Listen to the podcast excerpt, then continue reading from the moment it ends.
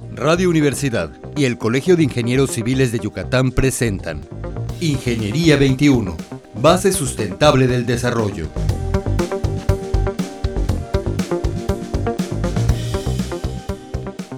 Días, estimado Radio Escuchas. Bienvenidos nuevamente al programa del Colegio de Ingenieros Civiles de Yucatán. El día de hoy vamos a continuar un poco con el tema con el que platicamos con el presidente del colegio y para eso tenemos a dos invitados, al ingeniero Julio Puerto Cervera. Buenos días, ingeniero. Buenos días, Tere. Gracias por la invitación. Bienvenido, ingeniero. Y al ingeniero Miguel Rodríguez. Buenos días, ingeniero. Gracias, Tere. Agradezco la invitación. Bienvenido, ingeniero. Bueno, como platicamos la semana pasada, el aniversario del colegio ha tenido muchas actividades, pero una de las más importantes o que consideramos que le va a dar visión de qué es el colegio a nuestros radioescuchas y a todos los que nos quieran visitar es una exposición fotográfica. Esa exposición fotográfica la está llevando a cabo el ingeniero Miguel Rodríguez y él nos va a platicar un poco de ella. Ingeniero, ¿nos podría decir de qué se trata la exposición y cuándo se va a llevar a cabo y en dónde? Claro que sí, con todo gusto. Eh, queremos invitarle a la exposición Caminando en el Tiempo, Shimba Tie Kin, que se efectuará del 8 al 18 de junio de 2018 en la sala 1 del edificio del Olimpo. Lo que actualmente constituye el colegio, porque estamos hablando de 65 años en la península, en la ciudad, y creo que es muy importante saber un poquito la historia. Ingeniero Puerto nos puede aclarar ese inicio. Lo que, sucede es que siempre ha habido el interés de, asociarse. Y hablando, hablando en el tiempo, en el año 1953 se celebra en Yucatán un congreso de ingeniería. Un grupo de ingenieros que querían esa unidad, comenzando con el primer presidente del, de, esta agrupación, el ingeniero José Flores Cámara, decide fundar un colegio. Se solicitan las, autorizaciones como debe ser a la Secretaría de Relaciones Exteriores, no, no se lo conceden, que por cinco personas no era justo hacer un colegio. Entonces se va tratando de ir juntando, juntándose, pero el Colegio de Ingenieros Civiles de México nos adopta y dice, bueno, trabajen como delegación en Yucatán de nosotros. Y así empieza a funcionar. Eso es lo que se festeja ahora.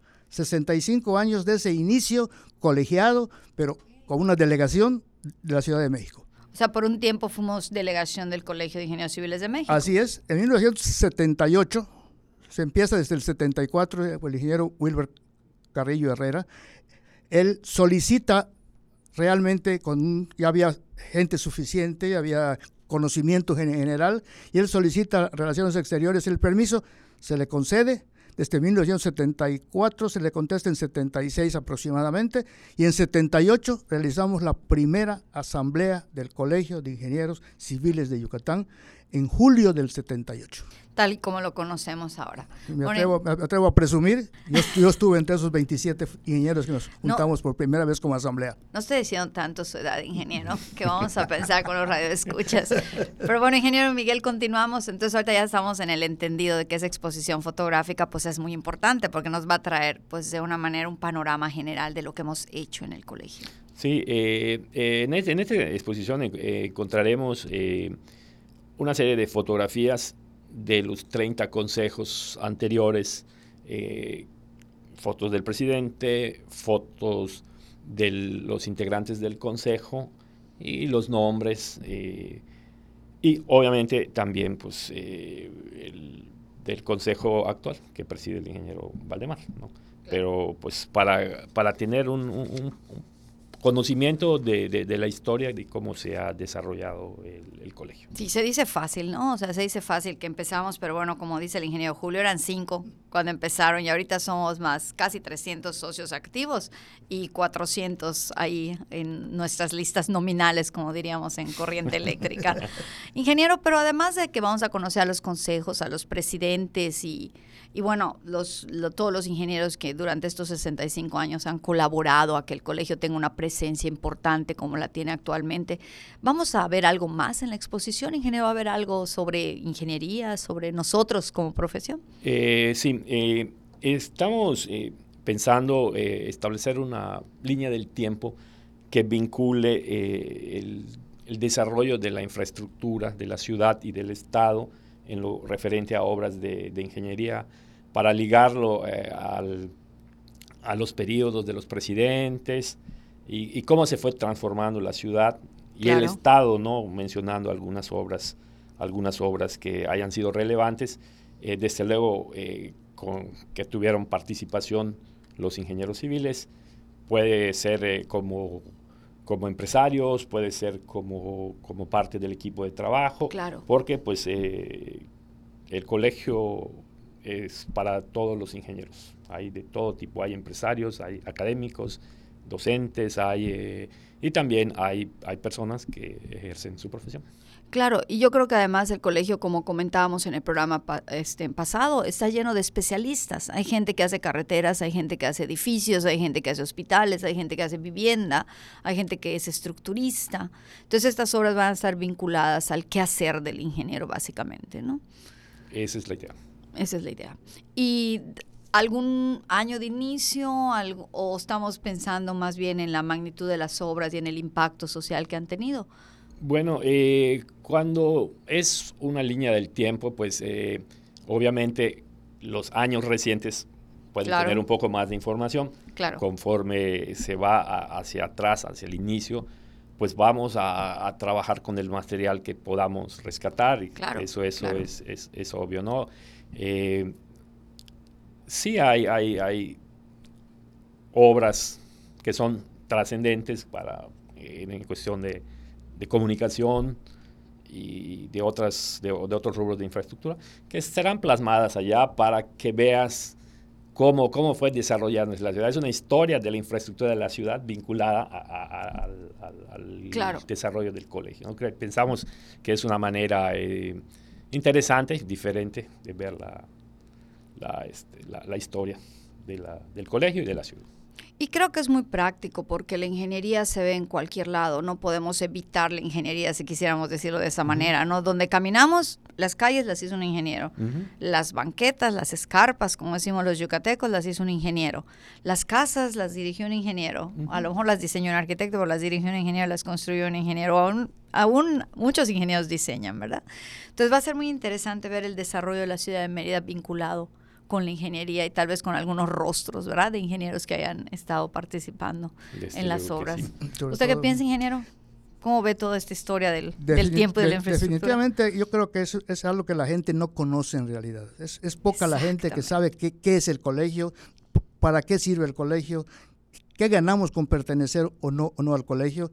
Y por eso también, además de esta exposición fotográfica, se está pensando en algún reconocimiento a diferentes ingenieros a, través del, tiempo, como decía el ingeniero Miguel.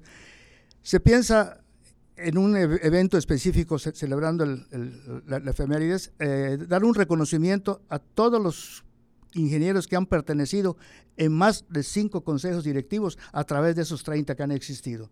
Hay gente que tiene siete, hay gente que tiene seis, hay gente que tiene cinco.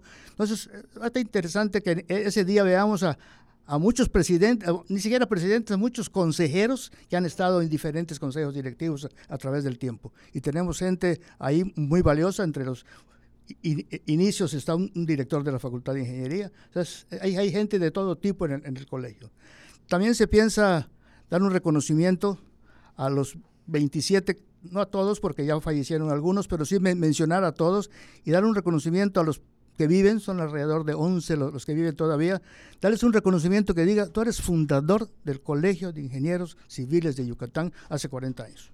Habrá otros que fundaron el colegio hace 65 como delegación, pero hay 27 que fundaron. Se va a decir los nombres de todos y darle un reconocimiento efectivo a los, a los que no se les ha dado. Y a muchos de ellos que todavía siguen y pertenecen hasta el día de hoy en el colegio, se va a dar un reconocimiento como socios honorarios, creo que se merecen ese socio, ese honor, perdón, valga la redundancia, después de algunos años de estar trabajando en el colegio.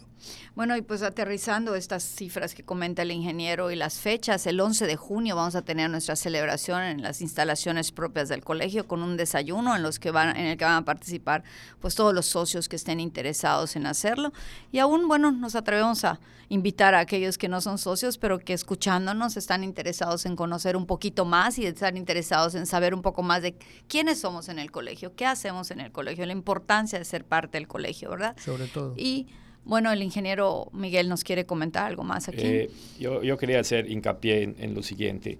Eh, una parte de la labor de, dar a conocer la historia del colegio, pues también eh, queremos que las nuevas generaciones de ingenieros civiles conozcan qué es lo que se ha hecho y que se vayan acercando al colegio para pertenecer. Como comentaba Julio, siempre es bueno estar colegiado.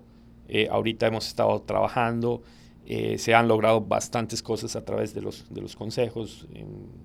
una de las cosas más notables a veces con la relación con los reglamentos de, de construcción, etcétera. Entonces, eh, la idea es invitar a los jóvenes a que conozcan y se acerquen y, les interese eh, pertenecer al colegio.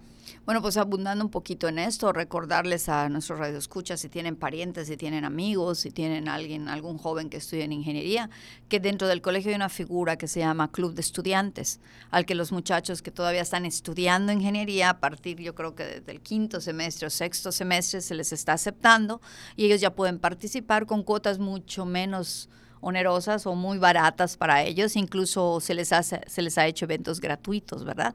Y bueno, podemos empezar por allá a participar y yo quisiera comentar como experiencia propia, yo estoy en el colegio desde el año 91, yo salí en, de la facultad en el 87, o sea que me tardé poquito en llegar al colegio, ¿verdad?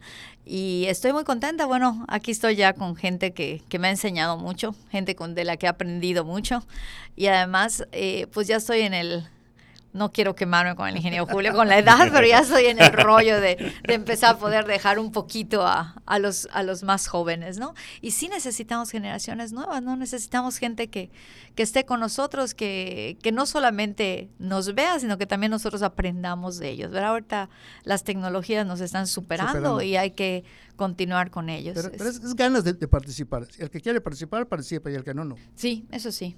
¿Algún otro comentario, ingeniero? Pues eh, por mi parte me daría mucho gusto que eh, nos visitaran allá.